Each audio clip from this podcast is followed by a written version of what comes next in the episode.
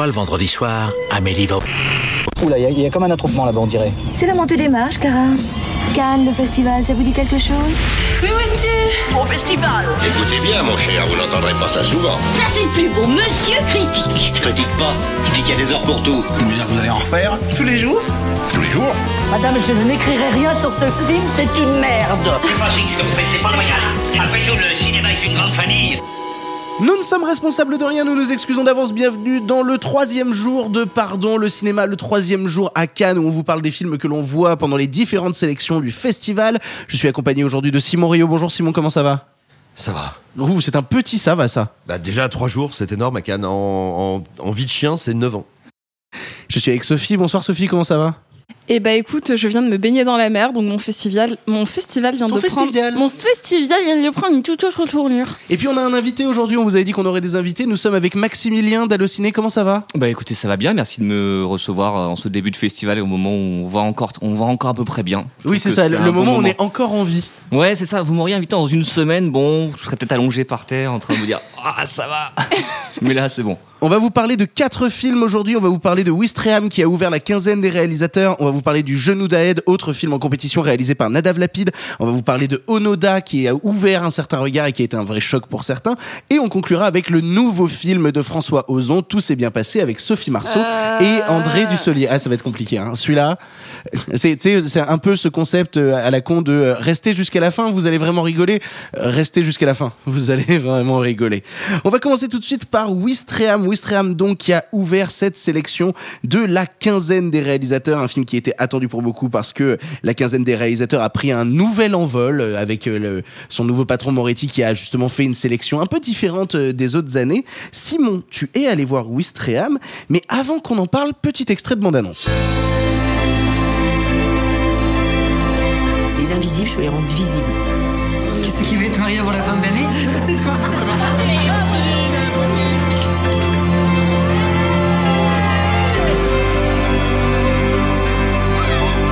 aucun doute, vous Ça m'arrive.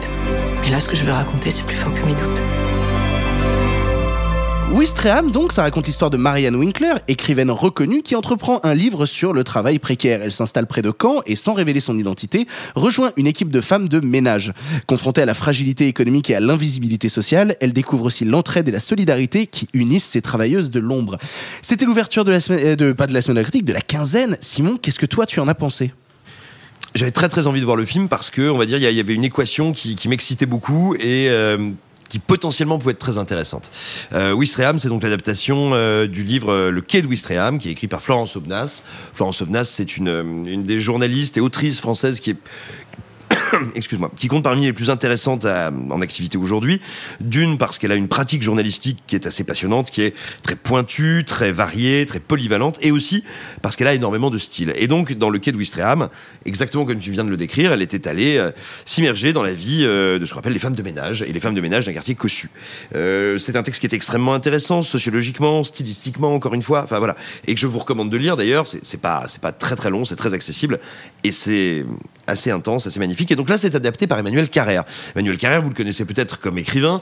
Il avait fait pas mal causer ces derniers mois avec Yoga, qui- dont on a beaucoup parlé alors que c'est raté. Mais, euh, mais surtout, surtout. C'est dur ça quand même. Absolument. Je- attends, tu, tu parles du livre euh, Oui, yoga, oui. Non, et le yoga aussi, c'est raté. non, non, Enfin, pour moi, le yoga, c'est raté. J'ai l'impression que c'était quasiment unanime auprès de tout le monde que le bouquin yoga était euh, une folie. Il y avait plein d'Instagrammeurs qui postaient des photos avec leur bouquin yoga. euh. Je, ben, ceci explique peut-être Ah, cela. très bien. Euh, Tu vois, je te dirais, il y a comme un faisceau d'indices. Euh, non, non, en plus, j'aime beaucoup les textes de Carrère. euh, J'avais beaucoup aimé Limonov. Je, je trouve que c'est un truc un petit peu en dessous, un peu plus complaisant. Mais peu importe, c'est pas, c'est pas notre sujet. Mais Carrère, il est aussi cinéaste. Il a notamment euh, adapté et réalisé La Moustache, qui, euh, avec Vincent Lindon, qui est un film qui était plutôt très intéressant. Il a également fait en 2003-2004 un doc qui était assez brillant, qui avait été sélectionné, pas primé je crois, mais sélectionné à Venise, qui s'appelait Retour à Kotelnitch. Bref, c'est quelqu'un qui sait, euh, qui sait y faire au niveau, euh, qui sait y faire niveau caméra.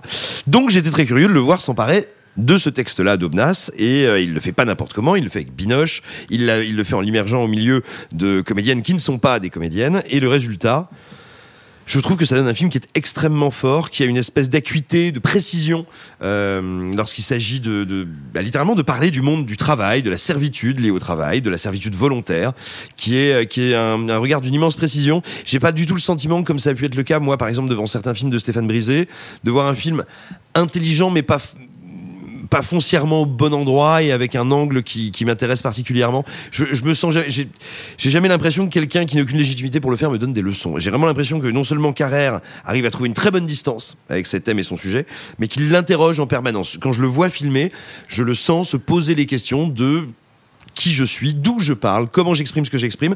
Et donc il y a une, comme ça une espèce de capacité, de matière, de qualité réflexive dans le film qui est très très intéressante. Je, je dirais peut-être qu'à la fin, allez, à la fin il y a une partie, on va dire, un peu plus narrative qui se s'éloigne un peu plus de, des travaux de d'Obnas qui, qui pourra euh, agacer ou, ou peut-être déplaire un peu à ceux qui auraient ex- euh, attendu une stricte expérience cinématographique ou quelque chose qui veuille absolument reprendre les termes de son de son enquête.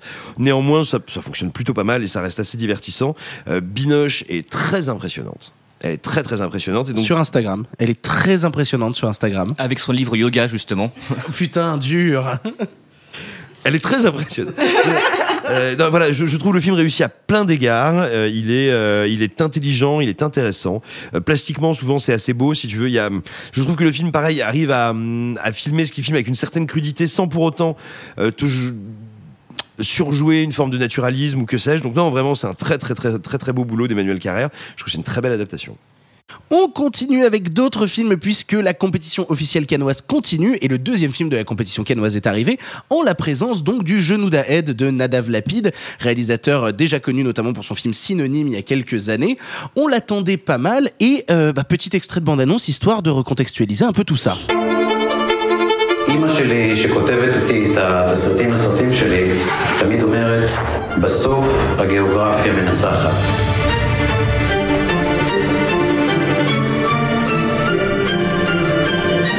היא אומרת את זה מהמקור על ישראל.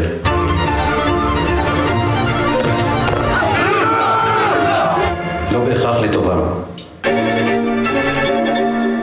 Le genou d'Aed, donc, ça nous raconte l'histoire de Y, un cinéaste israélien qui arrive dans un village reculé au bout du désert pour la projection d'un de ses films. Il y rencontre Yaholm, ça ne se prononce pas du tout comme ça, Yahalom. Ouais, je savais très compliqué. Une fonctionnaire du ministère de la Culture et se jette désespérément dans deux combats perdus, l'un contre la mort de la liberté dans son pays, l'autre contre la mort de sa mère. On l'a vu avec Maximilien, je vais te laisser la parole en tant qu'invité. Qu'est-ce que tu as pensé, toi, du genou d'Aed? Alors déjà, moi je trouve qu'il manque une partie au synopsis, qui est le synopsis officiel, c'est-à-dire que euh, on a effectivement ce dont tu parlais, mais on a aussi ce réalisateur qui est en train de préparer un film sur euh, la- l'activiste palestinienne Aed Tamimi, qui donc avait frappé un soldat israélien dans un village occupé et qui, après avoir été emprisonné, un député s'est dit c'est pas assez, il faudrait lui tirer une balle dans le genou pour la faire taire pour de bon. Mais ça, c'est vrai que c'est un truc en fait que Bah, qui littéralement même l'ouverture du film. mais oui, c'est ça. Ça Et puis c'est commence le- par ça. Et puis c'est le titre du film aussi. Mais c'est euh, c'est un truc, on sait pas si vraiment Na- Nadav Lapid voulait vraiment faire un film dessus ou s'il a changé d'avis parce que Oh, il voulait quand même un peu dénoncer. Hein. ouais, il veut un peu dénoncer, mais c'est un peu bizarre en fait. ce- C'est un peu ce que je reproche au film, c'est qu'il il sait pas trop sur quel sujet s'arrêter pendant la première heure. La deuxième heure est quand même beaucoup plus euh, beaucoup plus limpide et vraiment on retrouve ce qu'il y a dans le synopsis, c'est-à-dire cette espèce de charge contre la situation de la culture en Israël et contre euh, contre les, privations de liberté parce qu'il y a une situation mais qui est complètement lunaire qui en plus est arrivée à Nadav Lapid. C'est-à-dire que le réalisateur euh, qu'on voit dans le film il va présenter l'un de ses films et donc il doit répondre à des questions après, sauf qu'on lui demande de signer un formulaire euh, précisant déjà quelles étaient les, euh, euh, spécificités, techniques de son film et aussi les sujets qu'il voudrait aborder. Et sachant que s'il ne le signe pas, il n'a pas le droit de participer au Q&A, ce qui n'a complètement aucun sens et ce qui provoque un peu sa colère et donc par extension celle de Nadav Lapid euh, à travers le film. Donc j'aime moyennement la première partie parce que on sait pas où il veut en venir et il y a des parties pris de mise en scène qui sont très étranges avec des mouvements de caméra hyper brusques comme si en fait un mec d'un coup suivait le personnage principal et puis était attiré en fait par quelque chose à gauche il regardait très vite puis quelque chose à droite il tournait la tête.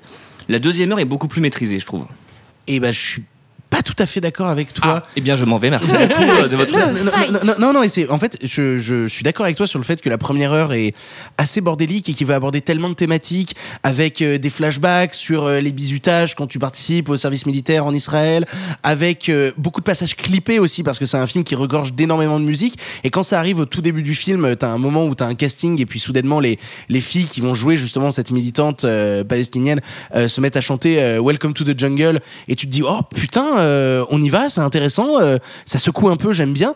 Et en fait tu sens qu'il a tellement apprécié ce gimmick là qu'il a envie de te le faire revenir à outrance en permanence et ben c'est très compliqué parce que à force d'utiliser un effet de style encore encore encore et encore il devient juste très lourd et il devient juste très vain et c'est mon problème c'est que même la deuxième heure je la trouve assez vaine alors qu'elle esquisse justement cette critique de la culture en Israël et justement le fait que euh, bah, quand t'es artiste en Israël et que t'essayes de parler un peu trop du gouvernement, bah, c'est un peu compliqué. Et puis là, il y va, c'est on est dans le tract politique, quoi. C'est-à-dire on a littéralement un personnage qui parle face cam et qui commence à expliquer le fait que la culture en Israël est morte, qu'on est dans un pays dictatorial et nationaliste, euh, que euh, si t'es passionniste, eh ben euh, tu te retrouves dans une situation à euh, être un quasi paria qui va finir en tôle.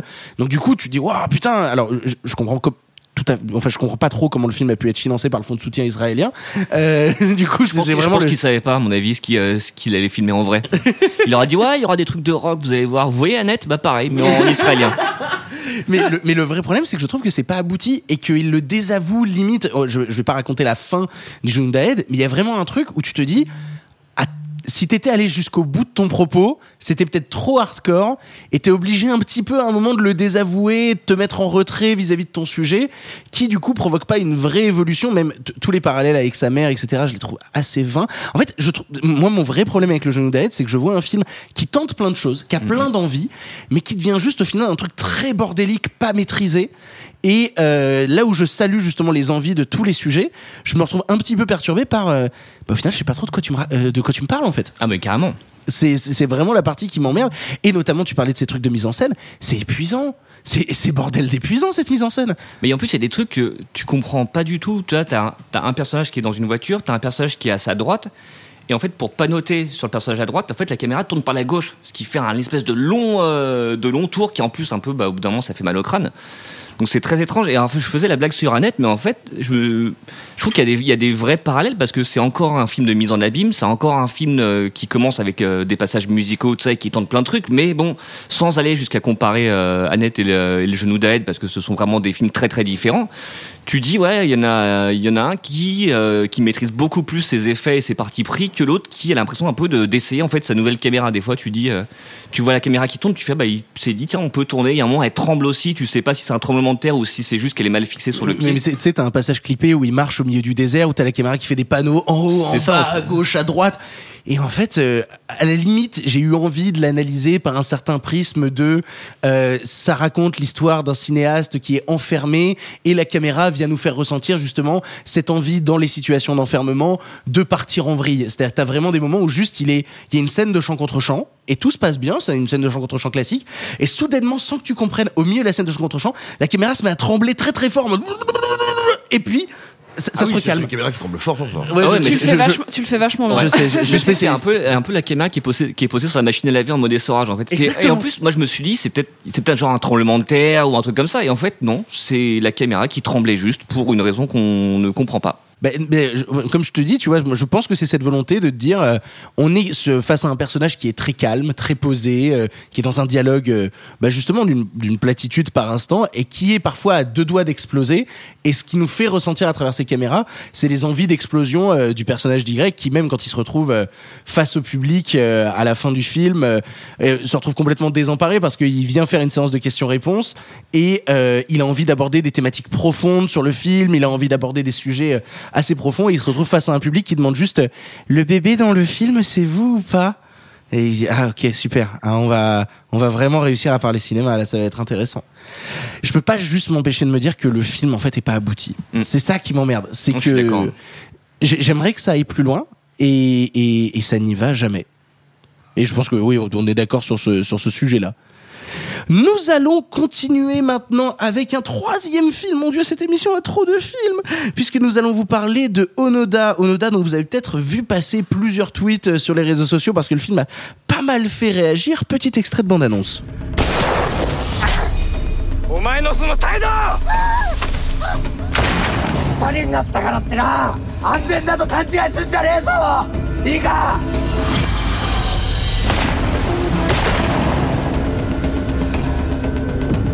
戦いはすぐそこにある。俺たちの近くにある。南の海岸にやってくるからそこで待てと言ってる必ず迎えに行く。あの日あの人はそう言った。Onoda 10 000 nuits dans la jungle a été présenté en sélection Un certain regard en ouverture. Il se déroule fin 1944. Le Japon est en train de perdre la guerre. Sur ordre du mystérieux major Taniguchi, le jeune Hiro Onoda est envoyé sur une île des Philippines juste avant le débarquement américain. La poignée de soldats qui l'entraînent dans la jungle découvre bientôt la doctrine inconnue qui va les lier à cet homme, la guerre secrète. Pour l'Empire, la guerre est sur le point de se finir. Pour Onoda, elle s'achèvera 10 000 nuits plus tard. On sait que c'est un film qui est adapté d'une histoire vraie, d'une vraie personne qui n'a jamais vu que la guerre était finie et est resté sur place en disant euh, non non mais c'est pas vrai, hein, la guerre n'est pas finie, euh, on continue à faire la guerre. Du coup Sophie, qu'est-ce que tu en as pensé? Alors, il y a pas mal de choses qui m'interpellent beaucoup euh, sur Onoda. Je trouve que le film est incroyable. Euh, je vais pas trop revenir sur mon ressenti sur le film en tant que tel, parce que le souci quand on est à Cannes et que c'est le troisième film qu'on voit, et que je sortais du Ozon et que j'ai dû l'enchaîner, et que le film fait quand même 2h45, il y a un moment, mon cerveau, même face à un film immense, à un moment, ne, ne plus. Donc, euh, donc je vais passer ça et me concentrer sur comment un réalisateur français fait un film japonais et euh, comment en fait c'est cette anecdote qui au final transcende à peu près tout ce que tu peux avoir sur euh, d'opinion sur la culture ou quoi que ce soit parce qu'au final même si le film l'aborde je pense qu'il est venu via ce prisme de l'anecdote incroyable ça aurait pu se passer autre part qu'au Japon en fait ça aurait pu euh, et après, il l'a très bien traité. On sent qu'il y a vraiment un travail de recherche immense, qui s'est imprégné de cette histoire. Il fait corps avec. Il n'y a pas de souci de euh, ce regard est trop, trop occidental ou quoi que ce soit. Je trouve que ça se, ça s'est complètement fondu et il a réussi à en faire quelque chose de très fort. Euh, L'anecdote, puisqu'on peut parler entre guillemets d'anecdote, même si c'est une anecdote immense, cette anecdote est tellement, euh, tellement folle qu'il y avait des moments, je me demandais si c'était vrai. C'est-à-dire que c'est vraiment après le film que je suis allée regarder si c'était vrai. Parce que qui se dit qu'un mec est resté 30 ans tout seul à penser que la... En, plus en ayant des bribes de technologie qui lui parviennent. C'est-à-dire qu'il trouve euh, une radio Sony, il y a des... il voit un peu des évolutions dans le village. Et malgré tout, il a un, un tel... engagement, j'avais pas le mot qui me venait, un tel engagement euh, vis-à-vis de son corps d'armée, vis-à-vis de son supérieur, qu'il ne peut pas se dire je vais sortir de là. Il faut attendre euh, l'argument supérieur au point d'avoir presque une réflexion complotiste sur euh, oui, euh, sur ils vont forcément venir me chercher. euh, je suis peut-être le soldat qui euh, qui va tout changer. Et et en fait c'est ça. Le film est très dense parce que euh, il a réussi à capter sur ces 30 années euh, des moments euh, captivants à chaque fois, que ce soit en groupe ou au travers de la solitude. Et, euh, et c'est drôle à quel point ça devient presque une espèce de fable à certains moments, presque à la Robinson Crusoe, de commencer de me détacher complètement de la civilisation, comment potentiellement la retrouver. Et, euh, et donc non, Onoda c'est très fort, c'est très beau. Euh, le, le travail euh, du réalisateur qui avait fait euh, Diamant Noir avant. Euh, et qui est donc le compagnon de Justine Trier qui était dans la salle et c'était assez euh, assez cool. Genre c'est vraiment le power couple du cinéma français. Tu Euh. Ah, je pas du tout. Ouais, euh, donc voilà, il avait joué dans la bataille de Solferino, du coup, euh, un petit rôle et tout. Enfin bref, c'est la, c'est la, fait des erreurs. J'adore la bataille de Solferino. Bref, c'est une anecdote, mais euh, ouais, donc euh, je, je suis fascinée par son travail d'immersion euh, et de non-appropriation dans le mauvais sens du terme de la culture et d'avoir un vrai respect avec sa caméra de choses qui, euh, au final, nous dépassent tous, à savoir euh, euh, l'entraide, la solitude, euh, le, fait d'être désemparé, etc. C'est euh, assez immense, Onoda. Mais ouais, c'est exactement ce que tu dis en fait sur euh, Arthur Harari, c'est que nous évidemment on sait, on sait qui il est, on sait que, c'est un réalisateur français. Et euh, mais si tu le sais pas, tu vois le film, tu te dis c'est un film japonais. Tu- à aucun moment t'as un doute, euh, t'as un doute de ce qu'il a fait. Et là où c'est très fort, c'est que tu disais, ouais, donc c'est un- c'est euh, donc un film réalisé par un Français, c'est surtout un deuxième film. Oui. C'est ça. C'est que, le- c'est que le mec, il n'a fait qu'un seul film il y a cinq ans, qui était un, un drame policier qui se passait à Paris, donc tu as Non, un, truc Anvers. assez facile. À Anvers. Inverse. À Anvers. mais bon, presque. Oui. Mais euh, en tout cas, Enfin, un, ça change pas grand chose au fait Non. qu'il y ait un gros déplissement. voilà, c'est ça, C'est c'est que ça. tu, tu dis, tu dis à quel moment tu te dis, vas-y, je vais, euh, je vais passer au, au niveau supérieur et aller tourner un film en langue japonaise. C'est, euh, je trouve ça. 243. Mais oui, bien sûr. 243, c'est dire, à tous les alors, niveaux. Moi, je l'ai- j'ai- je l'ai rencontré il y a quelques jours, Arthur Harari. Il disait que le premier montage faisait 3h35 et que l'idée c'était de, justement de réduire à 2h45 pour euh, ne pas être complaisant. Et je trouve qu'il a bien réussi parce que le film est long. 2h45, tu, tu disais, effectivement, dans un festival comme Cannes où t'enchaînes vraiment, ça peut être difficile. Mais il est effectivement pas complaisant. En fait, c'est qu'il y a une logique à ce qu'il soit aussi long parce que, voilà, tu l'as dit tout à l'heure, Sophie, le mec a passé quasiment 30 ans dans la jungle. Donc, faut que tu le ressentes aussi, que tu perdes un peu tes repères, que tu saches plus si ça fait une heure que tu es devant le film ou deux heures.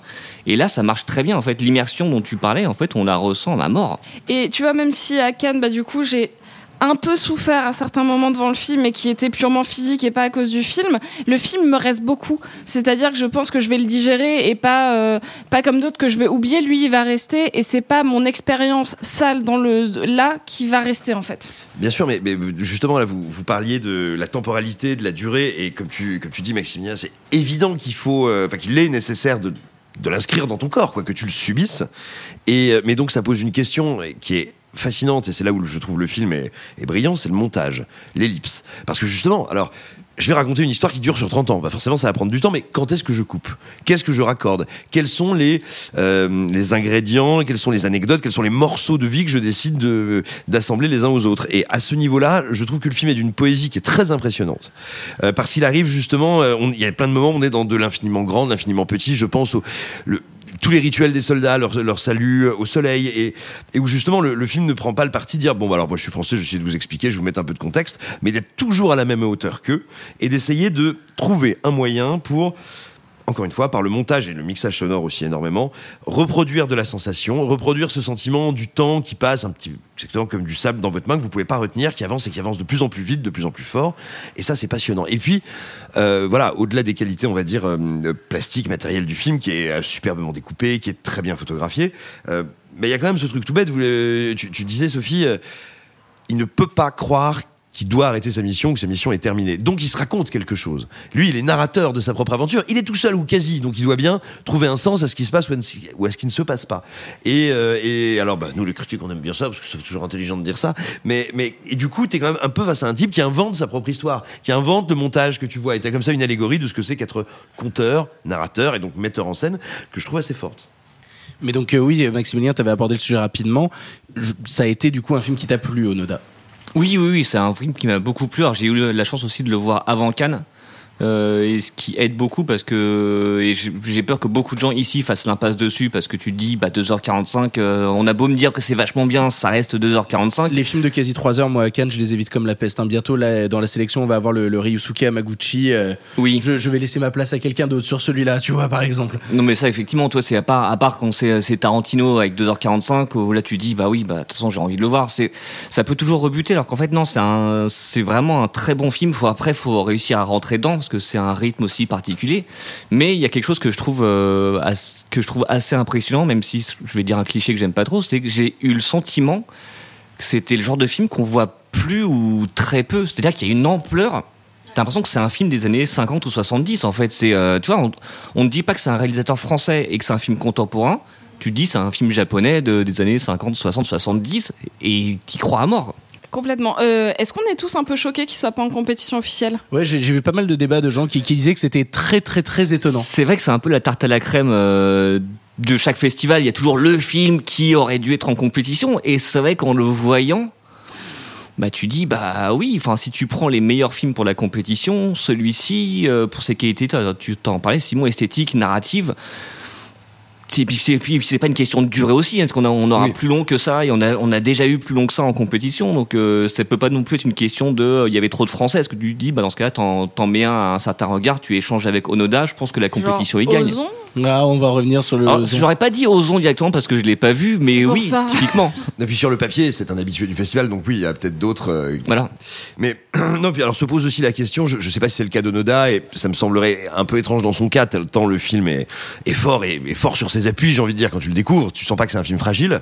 Mais il y a aussi des fois des films dont, dont on se dit, dont le festival se dit, qui seraient trop exposés ou trop fragiles pour la compétition officielle, c'est-à-dire que non, mais là c'est pas le cas du tout. Mais mais effectivement, tu vois, des fois, euh, bah tiens, le mettre là, ça lui donner la possibilité de surprendre et pas d'arriver comme un, eh ben comme un concurrent, comme un, un, un film, un film de compétition officielle.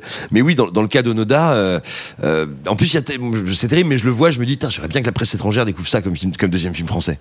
Et il y a un tout petit truc qu'on n'a pas abordé qui m'avait vraiment marqué, qui est euh, la, gesti- les- la gestion des, des éléments euh, naturels. Oui, ouais. C'est-à-dire que c'est incroyable que ce soit en termes de jeu ou euh, de setup d'avoir autant de pluie, autant de puisque la, temporalité en fait euh, se, se fait par les moussons, etc. Donc en fait d'avoir toute cette pluie, cette boue, cette crasse, euh, ce soleil tapant, enfin vraiment, il y a une gestion des éléments euh, météorologiques qui est que j'ai presque jamais vu ailleurs.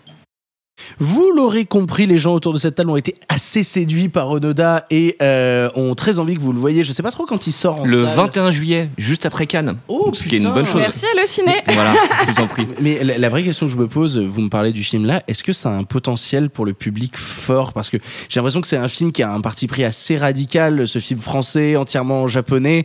Est-ce qu'il y a moyen de séduire le grand public avec ce Bah, genre de long métrage? Qu'il va sortir face à Camelot, face à Space Jam 2, face à Old de Shyamalan et Ah, putain, il sort le même 2h40. jour que Camelot. Ouais, voilà. Ah. Juste après Fast and Furious, et il dure 2h45, comme on disait. Tu vois, ce que tu disais, Simon, sur la compétition, je, suis- je suis d'accord. C'est que le film était en compétition, la presse étrangère l'aurait vu parce que en compétition, ça dure 3 heures, ça dure 1h20, ça dure 2h45, tu y vas. Un certain regard, c'est un peu si j'ai le temps, si j'ai l'envie. euh, et malheureusement, enfin, j'aimerais bien que les gens aient l'envie d'aller d'aller voir ce film. Mais en salle, euh, mais après, je me dis peut-être sortir juste après Cannes, peut-être qu'il va être récompensé à un certain regard et que du coup, il va y avoir un petit buzz qui va euh, lui permettre de euh, d'é- d'émerger. Mais Je à- suis pas sûr du buzz un certain regard auprès du grand public. hein. Mais non, mais pas mais la, presse, la presse, la presse va le soutenir euh, beaucoup. Donc après, je pense qu'ils, je pense pas qu'ils attendent euh, 3 millions d'entrées. Je sais pas quels sont leurs objectifs euh, là-dessus. 4, 4 millions d'entrées. Ils ont dit 4. intouchable, méfie-toi. Bon, c'est un peu présomptueux, mais euh, mais euh, ouais, peut-être qu'après ils ont des objectifs assez bas et que la presse qui va le soutenir euh, pendant Cannes, en fait, ça a peut-être aidé à arriver à ça. Et surtout, à aucun moment, il ne vise le grand public. Tu ne fais pas un film Ah oui, en non. japonais de quasiment 3 heures si je vise le grand public, ou alors, t'as- t'as- bon, ça- va pas bien, quoi. Et, euh, mais en revanche, ce qu'ils peuvent viser, c'est une exploitation longue qui dure tout l'été et le début de l'automne dans certaines salles à réessai qui vont le garder le film en faisant trois ou quatre séances par jour ou peut-être même seulement deux. Ça m'a rappelé Monos, qui était aussi sorti par le Pacte. C'est un peu le, ce- c'est ce même genre de film en fait. Ah oui. C'est, euh, c'est- très très très très niche. Ça, ça- c'est pourtant c'est bête parce que ce sont des films très forts, mais c'est très niche. Pour conclure cette pastille du troisième jour canois, il reste le troisième film en compétition que nous avons vu, le nouveau François Ozon, qui s'appelle Tout s'est bien passé avec Sophie Marceau et André Dusselier, histoire de remettre un petit peu de contexte, bande annonce. Je peux presque plus bouger. Plus faire les gestes simples de la vie normale. Maman, pourquoi est-ce que t'as jamais quitté papa avec tout ce qu'il t'a fait subir? Qu'est-ce que ça fait du bien Ouais, mais t'es toute frigorifiée. Ah, mais je me sens vivante Tu te rends compte Ce qu'on est en train de faire pour lui, là Pas de pleureuse.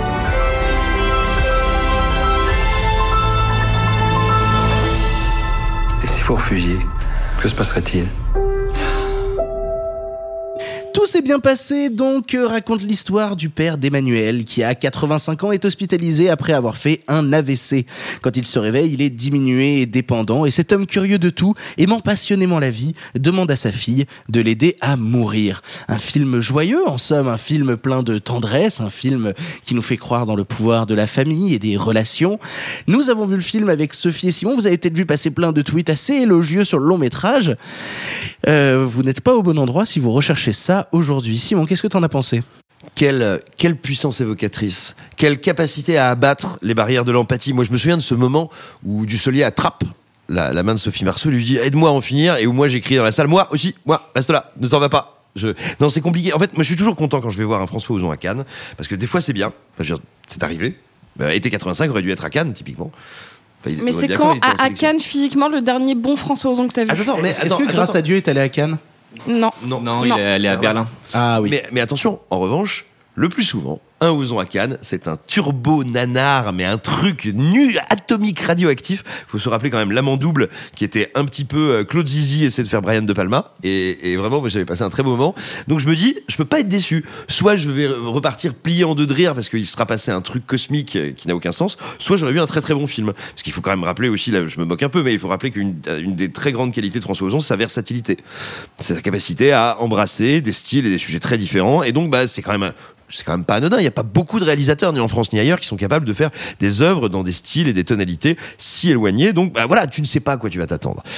Bah, je m'attendais pas à ça. C'est-à-dire que euh, globalement, je, trouve, en fait, il y a un énorme problème de dispositif. Donc, on a des comédiens et des comédiennes qui sont très connus, euh, qui me semble-t-il font bien le taf, jouent, interprètent bien, mais mais interprètent. Et vraiment, moi, Sophie Marceau, je sens un moment qu'on lui dit genre, je, ok, je pleure. Oh, je pleure bien, mais je, je pleure. Et c'est un peu problématique parce que à côté de ça, la mise en scène voudrait nous faire croire à quelque chose de très cru, réaliste, euh, intimiste. euh, oui, voilà, très très cru. Et ben moi, ça me pose un gros problème parce que je sais très bien que je vois euh, André Dussolier avec une prothèse sur la tronche pour faire l'AVC. Je sais très bien que je vois Sophie Marceau. Je sais très bien que je vois Géraldine Pellas. Je sais très bien que je vois Grégory Gadebois. Et donc, essayer de me dire par le truchement du découpage et du montage, nous sommes dans un cinéma humble et un cinéma réel. Je, je dis non, c'est c'est pas vrai. Et bourgeois? Ah oui, ah bah, je, je- je- Ultra bourgeois. mais je suis content que ce soit pas moi qui m'en occupe pour une fois, mais ah oui. Bah, pour le coup, euh, j'étais un peu plus radical que toi en sortant du film parce que je trouvais vraiment que ça ressemblait à un mauvais téléfilm France 3. C'est-à-dire que je, je m- je m'attendais vraiment à ce qu'au milieu du film, il y ait, il y ait une page de pub, euh, qu'il y ait la météo, euh, qu'on me montre des bandes annonces d'autres films euh, et qu'on me dise ah la suite ce sera samedi prochain sur France 3. euh, Après question pour un champion. Exactement. Et je, non, mais vraiment, c'est ça qui est assez terrible. En fait, ce qui m'emmerde, c'est que j'ai l'impression que son sujet l'intéresse pas. C'est-à-dire que euh, là où il y a toute cette relation euh, père-fille, où déjà en plus il y a un truc un peu matrixant où euh, André Dussolier dit que Sophie Marceau est son fils préféré dans le film, euh, où en fait il y a toujours une volonté mine de rien de la part de François Ozon de ramener le masculin à l'intérieur du féminin. Laisse-moi la misogynie, je m'en occupe après. Il y a pas de souci, il y a pas de souci. Euh, ça, ça m'emmerde. Et surtout, en fait, il y a il y a deux scènes avec un comédien qu'on aime beaucoup ici, qui s'appelle Grégory Gadebois, et qui arrive au bout d'une heure de film. Et au moment où il arrive, tu fais, il se passe enfin quelque chose. C'est incroyable. En un seul plan, en un seul plan où il essaye de rentrer dans la chambre de Dussolier et il se fait refouler. Et là, la caméra part en travelling arrière et suit juste Grégory Gadebois qui avance au milieu d'un couloir. Il y a tellement plus de cinéma dans ce plan que dans tout le reste du film que je suis complètement dépassé parce que si on regarde grâce à Dieu, il y avait des choses super intéressantes, notamment en termes de photos, la manière dont il avait de traiter le numérique, c'était quelque chose d'assez passionnant. Si on regarde été 85, la caméra qu'il a utilisée, les effets stylistiques et même le principe de narration sur deux temporalités différentes qui se répondent entre le procès et la situation du passé, il, se passait des choses. Là, on est quand même sur deux heures de chant contre chant. C'est mais, mais c'est même pas pour la vanne, c'est que c'est vraiment deux heures de chant contre chant où des gens sont en train de s'étonner. Je vois des gens qui, postent des tweets en disant euh, quand même Sophie Marceau, qu'est-ce qu'elle joue bien? Ouah, première nouvelle, quand elle est bien dirigée, elle joue bien. Putain, mais vous êtes vraiment en train de me scier les jambes, c'est hallucinant. En plus, on a André Dussolier derrière qui, qui fait une performance qui est à la limite du nanar. Non, je suis pas d'accord. Oh si, euh, yeah, yeah, yeah. arrête s'il te plaît, c'est horrible, il y a rien qui va là-dedans. C'est. Ah, Non, et je trouve le film euh, abominable, hein, mais, mais, mais j'ai pas de problème avec les interprétations en général dans le film. Ah putain, mais moi je trouve que justement la performance de Dussolier qui sait jamais sur quel pied danser, qui, qui ne suscite en fait Il jamais. danse peu, il danse peu. sûr. Ah bah il peut pas après un AVC on danse moyen. hein.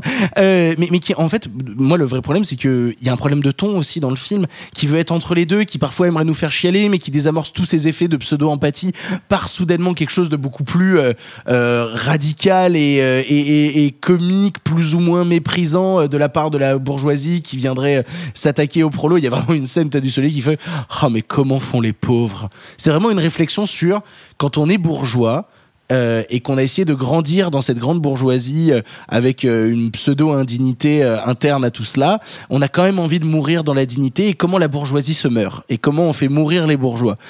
Et, et, et, ça m'emmerde parce qu'à aucun moment déjà ça ne suscite mon empathie. Et surtout c'est fait avec euh, une, un- une mise en scène quasi inexistante au service de plans de caméra euh, tous plus oubliables les uns que les autres, et où tu sens que ce qui l'intéresse dedans, c'est la relation homosexuelle entre le personnage de Dussolier et le personnage de Gadebois, mais qui est toujours traité en sous-texte, qui n'est jamais mis en avant, avec des personnages quasi méprisés.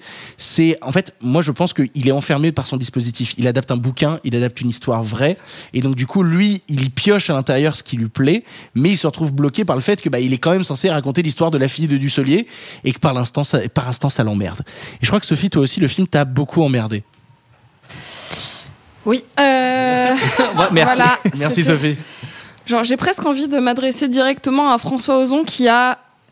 Genre, en fait, j'ai toujours eu envie, vu que François Ozon est quelqu'un qui a littéralement euh, forgé le début de ma cinéphilie euh, d'adolescente avec huit femmes. C'est quelqu'un qui était très important et, dans ces années-là, euh, entre mes, je sais pas, 13 et 15 ans, je m'étais toujours dit, si je dois rencontrer des cinéastes français, je veux vraiment rencontrer Gondry et Ozon. C'était vraiment genre mon goal of life de jeune cinéphile. Puis j'ai commencé à me pencher un peu plus sur sa, sur sa filmographie, surtout récente. Et je me suis dit, le seul truc, si je lui propose un café, en fait, il va juste me planter des aiguilles et genre juste me mettre le feu, juste parce que je suis une femme et qui me déteste fondamentalement, juste à cause de ce que j'ai entre les jambes. Et ça me gêne. Je refuse à partir de maintenant, et notez-le, je n'en parlerai plus jamais dans un podcast, je refuse de voir à partir de maintenant François Ozon qui a un personnage féminin comme personnage principal. C'est-à-dire que je n'en peux plus de voir autant de misogynie chez Ozon. Ça me, mais vraiment, ça me débecte. C'est-à-dire que il n'y va même pas avec un soupçon de, de subtilité. Et moi, ça me fait mal parce que c'est un, de manière générale, c'est quand même quelqu'un que je trouve très talentueux, que je trouve euh, très bon directeur d'acteur. Euh, c'est vraiment quelqu'un qui me fascine et qui m'a beaucoup fasciné. Et là, je suis juste triste, mais personnellement, j'ai l'impression qu'il me déteste sans même me connaître. Et quand je vois un film, ça me fait cet effet-là. Là, euh, le travail qu'il fait autour de Sophie Marceau, de sa sœur, c'est-à-dire que elles n'ont même pas elles sont même elles-mêmes misogynes avec les autres personnages féminins parce que c'est euh, le point de vue de François Ozon par certains moments. C'est-à-dire que donc certes elles s'occupent de leur père euh, du Solier, mais il faut savoir que leur mère, qui est jouée par Charlotte Rampling, est malade depuis très Et puis qui est longtemps. quasi inexistante dans le film. C'est horrible d'avoir une Ah, Charlotte mais- Rampling et de aussi peu l'utiliser Mais en c'est- fait. mais c'est un On enfer. n'a pas tous la chance d'avoir une Charlotte Rampling. en fait, genre si, si on a une Charlotte Rampling, on la respecte. Mais oui, mais là, il a pas envie parce que parce que parce que c'est une femme et qu'elle n'a pas de pénis. Et euh, et en fait, euh, là. T'as as donc les deux sœurs qui s'occupent beaucoup de la fin de vie du père, alors que la mère est globalement en train de mourir d'une dégénérescence qui n'est même pas nommée. On ne sait pas si elle a Parkinson, Si, Alzheimer. C'est dit au détour d'une réplique et après 1h, 1h20 de film. Oh, Voilà, donc euh, mais c'est même pas exploité, on voit juste qu'elle est en train de partir. Euh, on sent que elle c'était celle qui aimait son mari homosexuel, lui qui n'a même pas le respect de vouloir avoir envie de l'avoir avant de mourir. Enfin, il n'y a rien qui va. Euh, C'est-à-dire qu'il y a plus de compassion chez Dussolier envers son beau-fils, donc avec le, le mari de Charlotte Gainsbourg, qui est certainement le personnage le plus en papier mâché que j'ai vu depuis très longtemps, tellement il est vide. Et pourtant, c'est lui qui a le plus d'amour. Donc au bout d'un moment, entre les répliques misogynes, cette haine envers les personnages et son manque au final de construction, moi je suis très embêtée. J'ai même pas parlé du ton, quoi que ce soit, qui m'a laissé complètement en dehors de par euh, cette espèce de mélange un peu moite euh, de, comédie noire et euh, de drame grossièrement, parce qu'on va pas se mentir. Entendre son père dire je veux que tu m'aides à mourir, franchement ça peut faire écho à n'importe qui. C'est quand même quelque chose d'assez universel. Mais on en a eu des films sur la fin de vie, qu'on a eu The Phaser, on a eu Falling, qu'on aime ou qu'on n'aime pas, qui, a, parle du sujet, mais de manière bien plus Bah, surtout en fin de festival, on va avoir Vortex de Gaspard Noé, qui est littéralement un film qui parle de deux personnes âgées qui sont en fin de vie. Et euh, pour avoir eu la chance de déjà voir Vortex, mais on vous en reparlera en fin de festival du coup, euh, c'est tellement traité avec plus de brio en termes de mise en scène. En fa- en fait, quand, tu compares que tu as deux films dans la sélection qui traitent du même sujet, quand tu te retrouves face au Ozon, c'est c'est c'est c'est c'est tiédasse. Hein. C'est- tiédasse et euh, parce que je, je l'ai pas vu, mais bon après c'est c'est encore une fois c'est un sujet qui est suffisamment fort et fédérateur pour qu'il puisse être exploité dix mille fois et dix mille fois de manière différente en fonction de la sensibilité de chacun. Mais même sur euh, l'homosexualité paternelle, c'est un sujet qui m'intéresse beaucoup. C'est un sujet que j'ai adoré voir dans le film The Beginners avec Christopher Plummer qui euh, s'exprime par rapport à son fils Evan McGregor. C'est des sujets qui auraient pu être super bien traités. Sauf que comme il déteste tellement ces, ces- ces personnages féminins qu'ils n'arrivent pas à dégager vraiment de l'émotion et vraiment ça me fait de la peine et j'aimerais vraiment un jour qu'on me dise je te jure que non il, il les aime il vous aime et genre te sens pas rejeté quand tu vois un de ses films et là pour l'instant j'y arrive pas Bah, Au final, moi, ce qui me frappe, c'est. Je, je, suis d'accord avec plein de choses que tu as dit, notamment sur, euh, en, grande partie sur le, regard euh, sur les personnages féminins. Mais à mon sens, le vrai problème du film, c'est son point de vue, ou plutôt son absence de point de vue. Parce que quelque part, nous raconter l'histoire, le parcours, la fin du parcours de cet homme, qui est quand même relativement atypique, qui a été un capitaine d'industrie, euh, homosexuel, marié, qui a deux filles, qui, jusqu'à la toute fin de ses jours, euh, entretient encore une relation euh, avec un homme manifestement nettement plus jeune que lui. Il y a plein de choses à nous raconter sur comment il interagit, qui est-ce que c'est socialement. On disait c'est un film bourgeois, mais on peut faire des films sur les bourgeois qui, développent un discours, qui regardent leurs personnages. Et en fait, je ne comprends jamais ce que François Ozon essaye de me dire sur ce personnage ou sur les personnages de ses filles. Et, et j'ai l'impression que c'est exactement pareil avec la caméra et que comme on ne sait pas bien ce qu'on a envie d'en dire, on n'en dit rien. Mais qu'est-ce qui se passe avec Ozon en fait? Pour- Pourquoi il y a ce sentiment toujours de 1 sur 2 sur Ozon? En fait, je ne comprends pas. On, on définit souvent euh, les gens par le prisme d'auteur, de référence, de la manière qu'ils ont de construire leurs films. J'ai l'impression que si on regarde les films de Ozon depuis 10 ans, il n'y en a pas un qui se ressemble et c'est ce qui crée justement des traits, des, des, des, des traits mous dans, dans, dans sa, dans sa relation, où tu dis, euh, dans sa relation, pardon, dans sa création, euh, où tu te dis putain merde, où, où est-ce qu'on va avec ça? Où est-ce qu'on va avec lui? Est-ce que c'est pas parce qu'il enchaîne très vite quand même? Parce que euh, moi, Il- comme il Simon, fait en un film par an, ouais. Ouais, comme Simon, j'aime beaucoup sa versatilité. Et euh, c'est-à-dire qu'en fait, tu, tu sais que le, le prochain Ozon ressemblera pas au précédent. Mais en fait, euh, souvent, le, prochain, le nouveau Ozon est à peine sorti qu'on te dit, bah là, il tourne le suivant qui sortira dans un an et qui après, il prépare le, encore le suivant. Donc c'est. Woody Allen faisait ça aussi, c'est-à-dire Woody Allen tournait un film par an et quand tu voyais un Woody Allen, tu savais que c'était un Woody Allen. Il y avait quand même une patte qui restait Oui, alors ça, inscrite oui, dedans. clairement. Mais Eastwood euh, aussi d'une certaine manière. Oui, Euh, tout quoi- à fait. En fait, que ce soit Eastwood ou, euh, ou Allen, il, il fonctionne par vague. C'est-à-dire qu'il y a 5-6 films qui vont se ressembler, puis Mm. on change de ton. Ozon, on sait à chaque fois. Vous l'aurez compris, on n'est pas extrêmement fan du François Ozon. Tout s'est bien passé. hein. Je crois que je, crois qu'on l'a dit avec quelques euphémismes. hein. Vraiment, c'était euh, c'était extrêmement léger. Et c'est ainsi que se termine cette pastille canoise. Mon Dieu, on est le troisième jour à Cannes. Il fait absolument trop chaud. Et, euh, et ce soir, normalement, euh, de mon côté, je vais monter les marches. Et qui dit monter les marches dit euh, devoir porter un costume avec un nœud et tout ce genre de joyeuseté en plein cagnard à 30 degrés. Ça va être incroyable. Je vais être une, une flaque humaine. ça va être moite. Ouais, Ça, ça va être exactement ça. Le terme, c'est moite. Normalement, de- demain, on vous parlera en compétition du film Lingui. On vous parlera aussi du film de Joachim Trier qui s'appelle Julie en 12 chapitres. Si j'ai monté les marches, parce que j'ai pas encore reçu la confirmation de mon billet, parce que la plateforme Canos, c'est toujours un petit peu compliqué. Euh, normalement, on verra aussi Stillwater, le nouveau film de Tom McCarthy qui avait déjà réalisé euh, Spotlight. Donc, euh, on va avoir, on va avoir des jolies Et la, choses. euh, la colline enregistre les lionnes. Ah oui. c'est- c'est vrai que tu vois le, le Luana Barjarami aussi, euh, premier film de Luana Barjarami, comédienne qui devient euh, réalisatrice. 19 ans. Ouais, à 19 ans. Voilà. Ouais, ouais, c'est. Elle est déjà, elle est très talenteuse en tant qu'actrice. Tu dis si elle est aussi, elle est aussi forte en tant que réalisatrice, c'est, euh, ça va être, euh, ça va être costaud. Mais je crois qu'elle tourne déjà son deuxième actuellement. Elle, Alors, ça elle est- m'étonne pas du tout. Elle est déjà en train de tourner son deuxième film. C'est ouais, c'est il y en a que il y en a qui ont de la chance. Euh, Et le mot chance est peut-être mal placé. Oui, c'est c'est peut-être pas que ça. Merci beaucoup Simon, merci beaucoup Sophie et surtout merci beaucoup Maximilien de Merci nous avoir rejoint aujourd'hui. C'était un plaisir de, de t'avoir dans cette pastille canoise. Je sais pas qui on aura demain, je sais pas si on aura quelqu'un demain, c'est même pas sûr. En tout cas, on se retrouve demain. On est là tout le festival pour la quotidienne. Pardon le festival, pardon le cinéma est à Cannes pendant toute cette quinzaine pour vous faire vivre le festival en direct. Salut, salut les copains. À demain pour de nouvelles aventures. Fin de la retransmission.